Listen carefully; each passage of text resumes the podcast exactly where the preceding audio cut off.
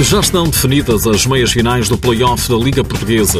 É cada vez mais provável um novo duelo entre o Sporting e o Benfica na final. As quatro equipas que avançam não precisaram de um terceiro encontro. Neste programa, vamos ainda escutar o selecionador nacional Jorge Brás, que acaba de renovar com a Federação Portuguesa de Futebol até 2024.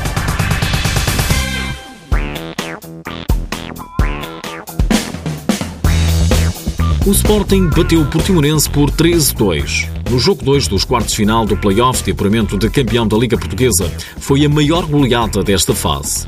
Um jogo, como tantos outros, foi assim que a equipa do campeão europeu encarou a partida dos Algarvios, garantia deixada pelo treinador Nuno Dias. Realçar, e isso é que eu tenho que realçar e destacar, eh, a seriedade com que, com que os jogadores encaram os jogos, independentemente do resultado, Uh, independentemente seja no início ou no primeiro minuto ou no, no, no 39 a equipa mantém uma seriedade enorme e uma vontade e querer de, de ser melhor, de marcar mais gols, de, de, de jogar bem e isso é uma característica que nós temos já há tantos anos atrás temos continuado e que queremos melhorar ainda. Alex Merlin marcou 4 golos, mas o destaque vai para o jovem Diogo Santos. Com apenas 18 anos, marcou o segundo golo dos Leões esta temporada. É sempre bom marcar um golo e poder ajudar a equipa e sinto certeza que é um orgulho marcar eh, com este símbolo do coração. Nós fazemos o nosso trabalho, que é trazer sempre a vitória para casa e hoje, mais uma vez, fizemos o que estava ao nosso alcance. Diogo Santos já aprendeu a lição. O Sporting não facilita, seja contra que adversário for. Nós sabíamos para o que vínhamos, contra uma equipa muito forte e muito boa, com jogadores muito fortes eh, tecnicamente, e acho que fizemos um grande, uma grande partida, fomos eficazes e levamos a vitória para casa. Uma goleada de 13-2. Vitória do Sporting sobre o Portimonense. Os Leões estão nas meias finais, vão jogar agora com outros Leões, os Leões de Porto Salvo, que bateram o Módicos por 6-3.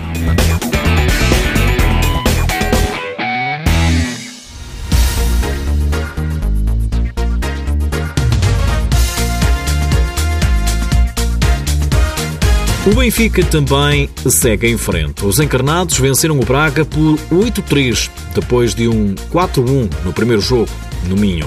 Nas meias finais, a equipa de Joel Rocha vai encontrar o Fundão, Fundão que eliminou o Viseu 2001. As meias finais estão assim agendadas. O Leões Porto Salvo recebe o Sporting no domingo, próximo domingo. Uma semana depois, é a vez do Sporting jogar em casa. O Benfica desloca-se ao Fundão de igual forma no próximo domingo. O segundo jogo é no Pavilhão da Luz, também na próxima semana.